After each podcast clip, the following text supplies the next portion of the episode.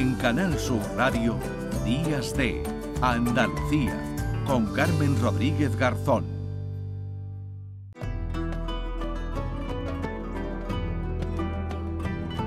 Cuadernos de Arqueología, con Manuel Navarro. 16 minutos para las 10 de la mañana. Recibimos ya como cada domingo a esta hora aquí en Días de Andalucía nuestro querido Manuel Navarro. La Manolo, ¿qué tal? Hola, buenos días, Carmen, ¿qué tal? Buenos días. Bueno, tú eres de maratón, oye, que te... No, a mí me gusta más el ciclismo. El ciclismo, me ha parecido siempre una cosa tan, tan extrema y tan, tan difícil ya. Que, nunca me ha dado por, intentarlo. La bici sí, aunque también, bueno, la bici también bueno, te iba a decir, y las piernas también eh, tienen que responder, pero bueno, es verdad que, que, bueno, además es una maratón, porque una carrera o incluso una media, que no lo desprecie, pero una maratón, 42 kilómetros, en fin. Para eso hay que... Tenemos además desde, desde niños con aquella película y tan extraordinaria y, bueno, da un poco de, miedo. Yo conozco, tengo bastante amigos, conozco bastante gente que lo hace y la verdad es que tengo una gran admiración a todo. Bueno, tú lo que te pegas es un maratón de, de viajar, de conocer eh, sitios estupendos que después, después nos traes aquí. Hoy nos vamos a, acercar, bueno, muy, muy cerquita de donde estás, eh, a, la cueva, a la cueva de las Estegamitas, que también se llama Maravilla Blanca. Sí, hoy la tengo un tiro de piedra de aquí de, de, mi casa, vamos a decir. Prácticamente a menos de un kilómetro está el conjunto de cuevas de, que se conocen de la araña, el complejo humo. Y eh, lindando con ella, una cueva que se conoce como la cueva, como bien has dicho, de, la, de las estegamitas, que le viene el nombre por un tipo de formación eh, geológica, que ahora después hablaremos de ella, o de la maravilla blanca por el color predominante, digamos, de, de la cavidad, ¿no? Esta es una cueva de la que hemos hablado aquí alguna vez. Sí. Eh, perdón, es una cueva que se descubrió, eh, o bueno, o se hizo pública su existencia, porque bueno, parece que, había espeleólogos y había mm. incluso algún espoleador que ya la conocía. que, pero que lo te llevaban un poquito en secreto, ¿no? Digamos. Lo llevaban un poquito en secreto, porque en fin, parece que ahí había alguna actividad un poco, eh, poco reglada, ¿no? Y, pero se dio a conocer hace aproximadamente tres años, si yo no recuerdo mal, eh, y es una cueva que desde que se dio a conocer, pues bueno, ha vivido un poco eh, rodeada por, por la atención de los medios, porque es una cueva que al estar dentro del perímetro de, la, de una fábrica de cemento que hay aquí muy cerca, hmm. pues bueno, corre el riesgo de ser...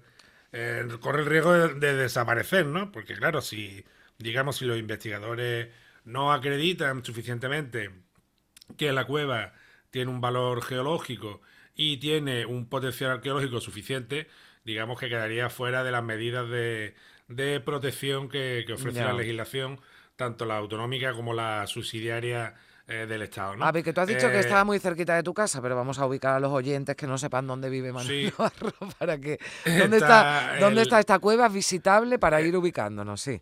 La cueva, el, hay cuevas próximas que sí son visitables. La cueva está en, el, en la en el límite este, digamos, de la ciudad de Málaga, están dentro del término de Málaga capital. ¿eh? Sí, no es una cueva que esté eh, en el interior, en el campo, no, no, es una cueva que está ah, dentro de la, de la propia ciudad de Málaga. Las personas que hayan venido conocerán el límite del este, porque está esta fábrica de cemento que tiene una, una, chimenea grande, que es fácilmente reconocible, lo que se conoce como la araña. Sí. Y, y, la cueva no es visitable porque, como te decía, primero está en fase de investigación y segundo está dentro, digamos, de los terrenos que pertenecen a la, a la fábrica de cemento, con lo cual el acceso simplemente puede ser, se puede conseguir con una autorización previa. Tampoco es una cueva que esté ahora mismo para que la pueda visitar eh, cualquier persona. Mm. Es una cueva que las personas que han entrado eh, son espeleólogos eh, muy expertos, que ahora hablaremos mm. con José Enrique Sánchez, uno de ellos, y es una cueva que no está al alcance, digamos, de cualquier persona todavía que se pueda digamos, pasear por ella. Es una cueva que sigue linda con un bien de interés cultural, como te decía, que son las cuevas del Complejo del Humo, la cueva de Navarro 4, que es la que está más próxima, la antigua cueva del Hoyo de la Mina, que excavó Such al principio del siglo XX, está también muy próxima. Y es una cueva que en la que la presencia humana desde antiguo está por todo por todo, todo superior. A ver, bebe un poquito de agua, Manuel, que vamos a aprovechar para, para saludar a José Enrique Sánchez, porque, bueno, la cueva de las estegamitas ha sido la protagonista de una exposición eh, que se ha podido ver en el Ateneo de, Málaga, exposición sobre la cueva de las estegamitas de Málaga. Eh, se acaba de clausurar el comisario de la exposición y como decía Manuel, uno de los espeleólogos que han prospectado la, la cueva, ya nos escucha. Hola José Enrique. Hola, buenos días. ¿Qué tal? Buenos días. Eh, bueno, pues eh, estábamos ubicando, ¿verdad? Un poquito la, la, cueva. A mí me gustaría preguntarte, preguntarte en primer lugar, bueno, pues por el posible, ¿no? Interés que tiene también esta, esta cueva, esta cueva en, eh, bueno, pues en, en, materia arqueológica, ¿no? Como nos decía también Manolo. pues sí, la cueva tiene, digamos, dos vertientes mm, prácticamente interesantísimas una la parte geológica y otra, como decía Manolo, pues la parte arqueológica por la eh, posible presencia de eh, restos arqueológicos. Eh, la parte geológica sí la tenemos bastante más desarrollada, por cuanto que, digamos, no necesita de permisos especiales para poder desarrollar la investigación como es una excavación. Entonces, la parte geológica, pues bueno, ya el interés que tiene incluso National Geographic ya no nos publicó un artículo hace unos meses sobre la cavidad, lo cual da eh, idea del interés de, eh, de, un tipo de explotemas que son únicos en el mundo y que, digamos, en esta cueva pues están bastante desarrollados y, eh, y, que hemos podido estudiar. Y luego la parte arqueológica, pues bueno, tiene el interés porque sobre superficie ya hemos encontrado un fragmento de un húmero, un húmero de un mamífero que podría ser de un animal de gran porte, pero también podría ser de un, de un primate, incluso de, de, una, de un habitante de la época. Eh, hay también en lo que son marcas en, la, en paredes que podrían ser de saltazos de oso o incluso, como Manolo lo hemos estado comentando, pues mm, podrían ser incluso eh, grabados grabados humanos. ¿eh? Y bueno, pues Eso te decía, si te acuerdas, Enrique, te decía que que había tenido la oportunidad de ver los grabados de la cueva de Gorham en Gibraltar, de la que hablamos aquí hace unas semanas, y también ahora recientemente, eh, no, no, no, directamente, pero sí a través del material, eh, los grabados de la cueva de Rising Star de Sudáfrica. Y esto se parece más a eso que a unas zarpas de oso que yo también he tenido oportunidad de ver en, en, otras cuevas. ¿no? Además, también abundando en tu argumento la presencia de carbones eh, y sobre todo también la proximidad de, de Navarro 4 y de toda la, la, excavación neandertal que hay alrededor y próxima, bueno, da muchas pistas como para que en esos sedimentos pudiera haber presencia humana, ¿no? Por lo tanto, el estudio parece que, es lógico y que se impone, ¿no? efectivamente, como dice Manolo, es que, claro, eh, estamos hablando de un enclave que no es una cueva aislada, que podría dudarse de la posible presencia de, de restos humanos. Es que estamos en un enclave, digamos, que fue eh, uno de los orígenes de la presencia humana en todo lo que es el litoral de la costa malagueña. Luego, estando todas las cavidades que hay alrededor, como es el complejo del Humo, la Cueva Navarro 4 con sus pinturas rupestres que descubrimos en los años 70 también, pues eh, evidentemente esto forma parte de un, de un conjunto que, que, que hay que hay que investigarlo. Y bueno, ahí estamos desde los científicos y los peleólogos y con el apoyo, tengo que decirlo, de toda la sociedad malagueña, eh, intentando pues que la Junta de Andalucía eh, se pronuncie de alguna forma para permitir esas investigaciones y que la cueva no sea destruida. Claro, porque en esta exposición lo que habéis hecho precisamente es eh, dar a dar a conocer, ¿no? Bueno, pues las características con, con paneles, con, con, fotografías, ¿no? Que se han hecho de esta de esta cueva malagueña, e incluso eh, se ha instalado, ¿no? ¿Verdad? Un libro de firmas donde los visitantes, pues precisamente para que apoyen, ¿no? Que, que, que, se, que se conserve, ¿no? E, esta, esta cueva por todas esas maravillas de las que nos estás hablando. Sí, efectivamente, la exposición, pues claro, eh, nos tenemos que remontar al año 2022, donde por una serie de circunstancias conseguimos un permiso extraordinario para poder explorar o investigar una parte de la cueva y bueno, los resultados fueron bastante eh, importantes y después de un año, pues lo que hemos querido mostrar es el resultado de una parte de, de las investigaciones, como eh, Manolo bien cuenta mm. en el programa habitualmente, las prospecciones en campo luego llevan un trabajo de, laboratorio y de desarrollo eh, bastante importante. Entonces, después de un año de, trabajo de laboratorio, hemos expuesto aquí, hemos tenido más de 4.500 eh, visitantes en un solo mes, mm. el libro de firma, tenemos más de 20.000 firmas en Internet y bueno, pues incluso el Ayuntamiento de Málaga aprobó una moción eh, por unanimidad de todos los grupos políticos para que la Junta mm, se pronuncie.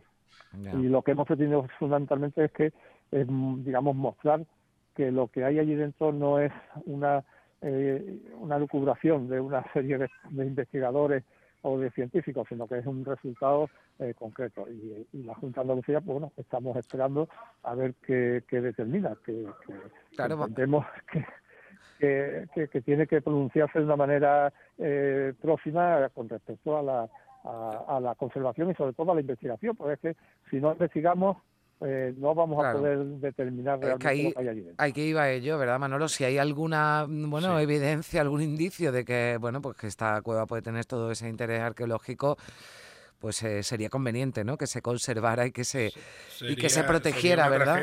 Hmm.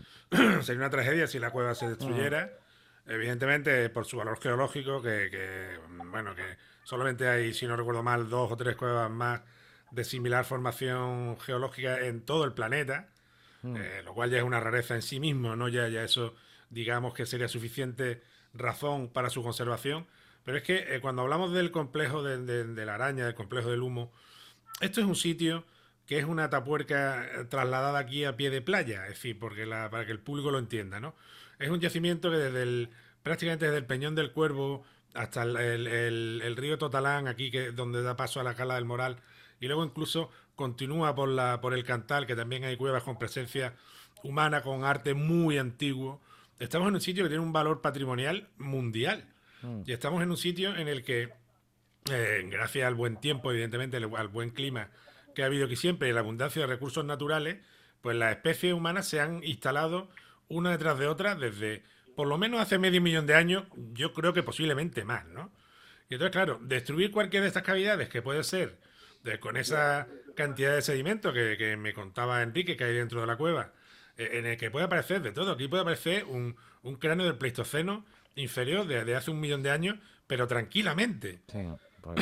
o podría aparecer resto de neandertales, porque justo fuera de la cueva, en, la zona más, más, al sur, más pegando a la autovía, hay centenares y centenares de industrias líticas de concheros donde los neandertales se pegaban esas maricadas eh, brutales que se pegaban hace 40.000 años y que dejaron sus su restos.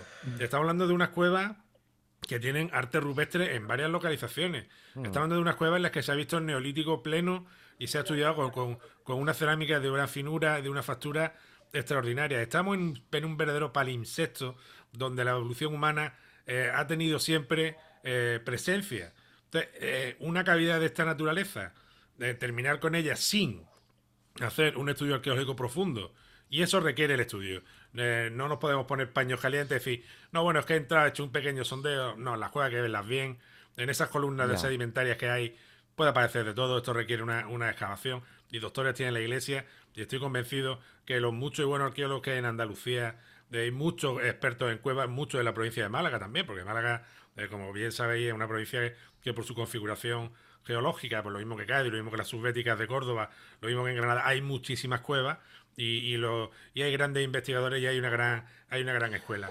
Esta cueva, como elemento singular, no debe, no debe perderse y como parte del conjunto de, de esta, insisto, de esta tapuerca a pie de playa que tenemos aquí en, la araña, de, de luego sería una auténtica tragedia para la investigación y para el conocimiento. A mí me gustaría preguntarle, porque estamos hablando y seguramente no todos los oyentes, ¿qué son las estegamitas? O sea, ¿por qué lo hace tan eh, particular, ¿no? Eh, esto a esta cueva de la que decía Manolo que solo hay con esa característica, mm, pues dos, tres o cuatro en el mundo.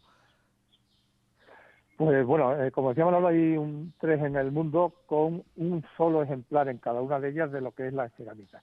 Voy a intentar resumirlo muy mm. gráficamente a través de la palabra. Eh, todos somos conocedores eh, habitualmente de lo que es la estalactita, que es la que se forma por el goteo desde el techo hacia el suelo y tiene esa forma picuda, eh, digamos, en, vertical. Con la gota que cae de la estalactita al suelo se forma la estalagmita, que surge desde el suelo hacia arriba y tiene una forma redondeada. Bueno, pues la estegamita es una forma, digamos, nueva de cómo se forman estos espleotemas. Y es que En el suelo de la cavidad, mm, digamos, hay una serie de, sedimentos que, como decía eh, Manolo, en esta cueva, eh, digamos, los hay y además en una potencia muy importante. Esos sedimentos, hay una zona de la cueva donde, el, digamos, toda la superficie se ha formado como una capa de, de, calcita que ha formado como un núcleo cerrado y debajo los sedimentos, eh, el agua ha hecho que presione haciendo múltiples grietas o múltiples mm. fracturas en el suelo. Entonces el agua sube por ahí por capilaridad, por la presión del agua hacia arriba y se forma pues como una especie de estalagmita, que no es estalagmita, sino que es una forma de cresta y se llama estegamita porque esa cresta es como la de los estegosauros. Los estegosauros son un tipo de dinosaurio que nos ah. podemos recordar con esas galletas que hemos sí. algunas veces para los niños que tienen forma de dinosaurio. Bueno, pues, un poco pues, pues esa cresta, es, exactamente, esa cresta, ese estegosauro es lo que forma. Entonces, ¿qué ocurre? Pues que había datadas tres eh, estegamitas una en Australia, que fue la primera, otra en Puerto Rico y otra en Eslovenia, pero están, digamos, eh, muertas, están fósiles. La, las estalactitas es como el cuerpo humano, necesitan del agua para estar vivas. Y cuando, digamos, nuestro cuerpo, que está con un porcentaje importante de agua, pues necesita el agua, se, se seca aquí en, en esta cueva mm. no hay una esteramita, es que tenemos alrededor de 200. Ah, bueno, pues eso es lo que la, hace, sí, la hace especial. es que nos quedamos ya, ya sin tiempo, esperemos ah, que, que, la podemos, que la podamos pues eh, pues conservar y proteger. José Enrique Sánchez, muchísimas gracias. Y también Manuel Navarro, que llegamos a, la, a las 10 de la mañana, ya sabe que aquí mandan las horarias. Gracias a los dos. Un, fuerte abrazo. Muy bien, un saludo.